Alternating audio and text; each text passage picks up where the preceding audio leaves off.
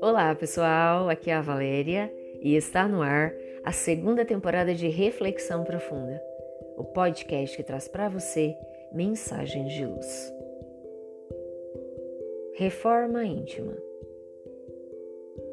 É bem possível que tenhamos ouvido mais de uma vez as palavras reforma íntima.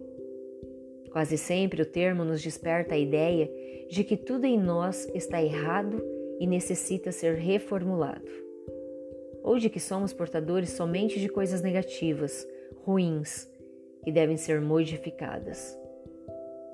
Reforma quer dizer retificação, mudança, mas também melhoria, aprimoramento, dar melhor forma a alguma coisa. Quando dizemos que faremos uma reforma em nossa casa, não significa que ela está ruim. Pode simplesmente querer dizer que desejamos melhorá-la, ampliá-la, torná-la mais confortável.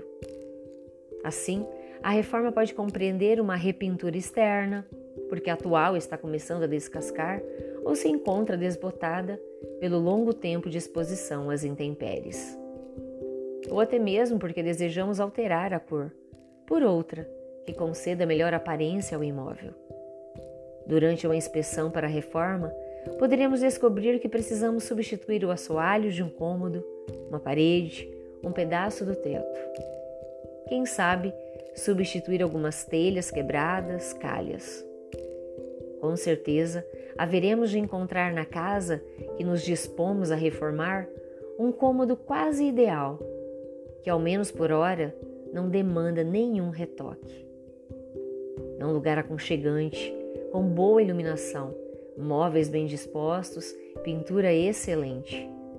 Enfim, Ali tudo está bem e não necessitará ser tocado. Como dissemos, não agora. Assim também é quando falamos em reforma íntima.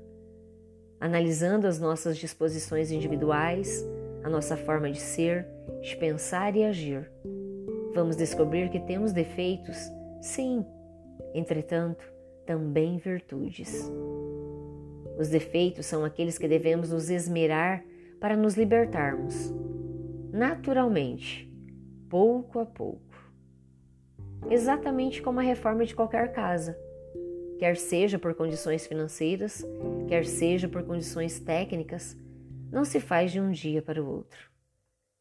Tempo, esforço, atenção é o que é exigido para irmos nos liberando de defeitos pequenos e grandes é o ciúme que teima em aparecer, a impaciência que nos faz explodir por quase nada, o egoísmo falando mais sério, alto.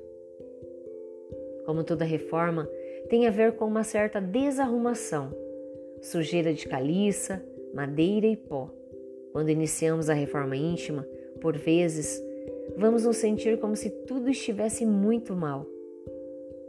Parecer-nos-á que só temos defeitos e não os iremos superar nunca. Paciência conosco. A natureza não dá saltos e vícios de muitos anos necessitarão de tempo para serem eliminados.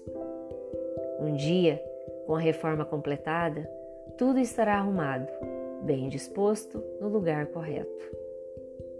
E é claro, nossa alma enfeitada com as flores viçosas, os vasos delicados das virtudes conquistadas. Jesus, o Mestre, no intuito de nos incentivar à própria melhoria, lecionou que quem estivesse no telhado não descesse para o interior da casa, que quem estivesse no campo não retornasse para a cidade.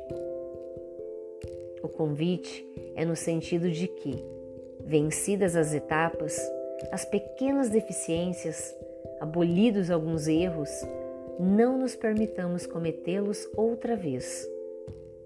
Não nos permitamos retornar a cometer o mesmo equívoco, nem mesmo com desculpa. Só hoje, só agora.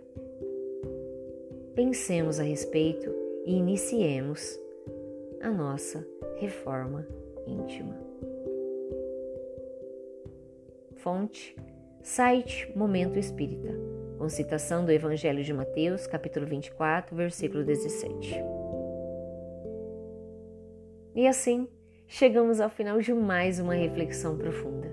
Gratidão pela sua companhia, grande abraço, fiquem com Deus e muita luz no caminho de vocês.